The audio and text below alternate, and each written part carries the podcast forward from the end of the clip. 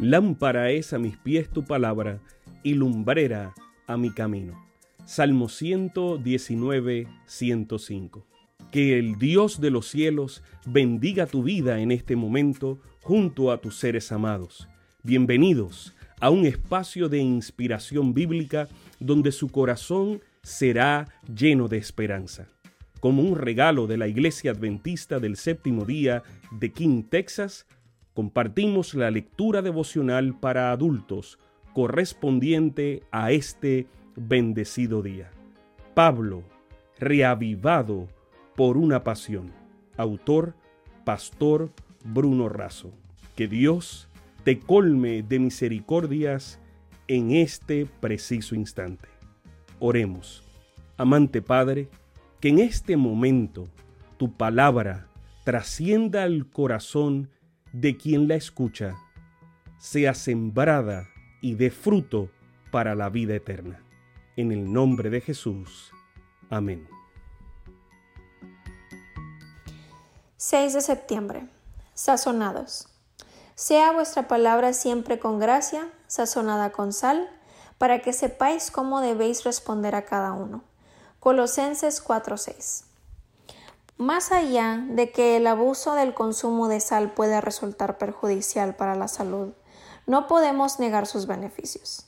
La sal marina tiene numerosas virtudes para nuestra salud, ya que aporta minerales, suministra el magnesio necesario, regula los niveles de azúcar en la sangre y fija el agua a nuestro organismo.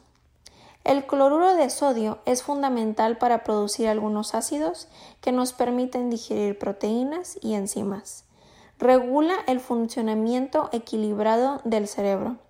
Aumenta y mejora el sistema inmunológico y por tanto la resistencia frente a infecciones.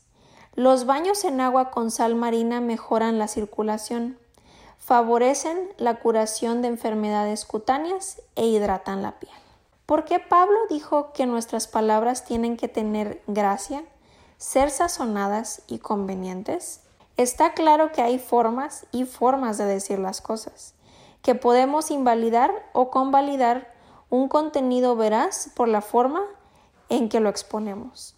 Por otro lado, el mismo Jesús nos mostró que la sal, que da sabor agradable a los alimentos, es el símbolo de los hijos de Dios cuya vida y testimonio deben ser llenos de sabor y atractivo. El creyente es la sal de la tierra. No hay nada más llano, insípido y mortífero que los cristianos sin influencia, cuya vida es sin relieve y llena de palabras vacías de sentido. Así como la sal detiene la corrupción y al mismo tiempo produce necesidad de agua, el creyente es un freno a la corrupción y produce sed lo que lleva a las personas a recurrir a Jesús, la fuente de agua viva. Pablo animó a que la forma de hablar de los cristianos fuera sazonada con sal, metáfora que significa una actitud saludable y atrayente. Cuando el cristiano abre la boca, deben fluir palabras agradables, provechosas y edificantes. Tal fue la importancia de la sal que durante muchos siglos llegó a servir como moneda de cambio. Elena de White nos deja este desafío. Al pronunciar palabras vacías y necias, alentamos a otros para permitirse la misma clase de conversación. Nuestros labios deberían pronunciar únicamente palabras puras y sanas. Nadie puede imaginar cuánto pecado proviene de las palabras descuidadas, necias y sin sentido. Cada palabra que habláis es una semilla que germinará y producirá frutos buenos o malos de acuerdo con su carácter. Solo de una vida sazonada por la permanente presencia de Cristo pueden salir consejos y palabras sazonadas. Sabemos que esta lectura ha bendecido su vida. Compártala, compártala con alguien más e invítele a suscribirse en nuestro canal para mayor bendición. Puede también visitar nuestro sitio web, encontrará mayor información.